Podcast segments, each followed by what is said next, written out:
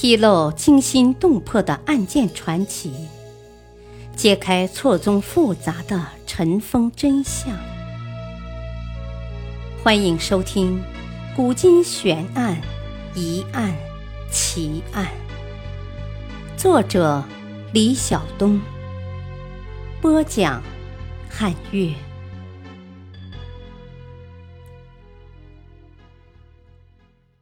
招降祖大寿案，皇太极为何两次招降叛将？公元一六三一年七月，皇太极为实现清军入关、一统中原的愿望，走出了入关战略的重要一步，亲率大军攻大凌河城。大凌河城是战略要地锦州的门户。并由明朝以祖大寿为总兵，率一万六千余人守城。皇太极率兵围城三月，祖大寿弹尽粮绝。为了城中一万六千将士与三万百姓的安危，祖大寿投降了。皇太极对于祖大寿极为礼遇。不顾别人的劝阻，接受了祖大寿智取荆州之计。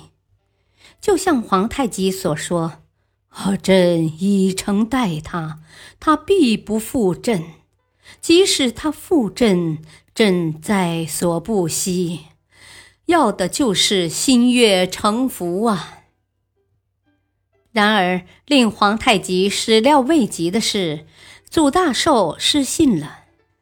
回到锦州城的祖大寿，彻底的断绝了与皇太极的联系，甚至他已经顾不得后金军为人质的儿子祖可法以及部将三十余人的性命。面对祖大寿啊，我绝对不做失信之人的誓言。皇太极却表现出了空前的宽容和耐心，依然厚待祖大寿的儿子和部将。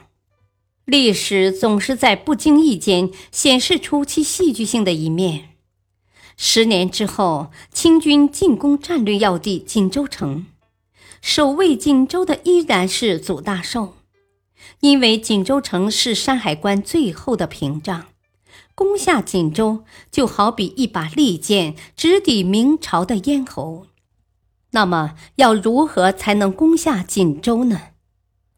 皇太极从满族贵族的特殊利益和满族本身的具体历史情况出发，决定屯兵易县，将其作为攻取锦州的前沿阵地和后勤基地。面对塞上之滨，莫近于祖大寿之滨的形势，皇太极细心采取了《三国志》曹丕的话：“坐而降之。”其功大于动兵革也。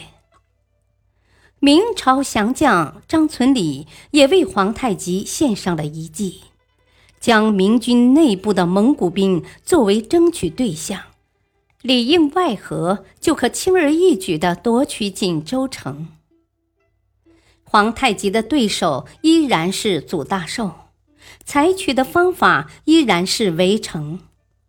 这次围困让祖大寿又想起了十年前的大凌河之围，与大凌河城一样，锦州城也陷入了孤立无援、弹尽粮绝的境地，而城内还有部分有意归降清军的蒙古将领，可谓内忧外患。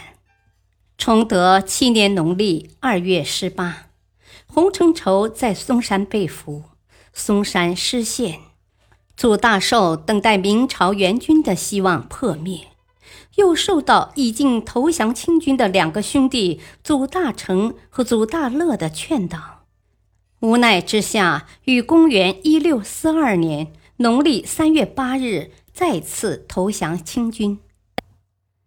这一次，皇太极依然对祖大寿礼待有加，祖大寿被皇太极的诚心所感动。真正的投降了清军。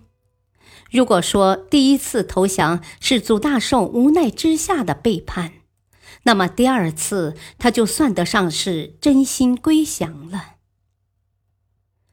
那么，面对祖大寿第一次投降背叛，为何皇太极还要再次招降祖大寿呢？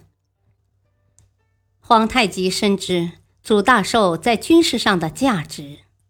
祖大寿抗清二十多年，有多少满族人都是在取祖大寿向上首级、夺南朝花花江山的梦想中长大的？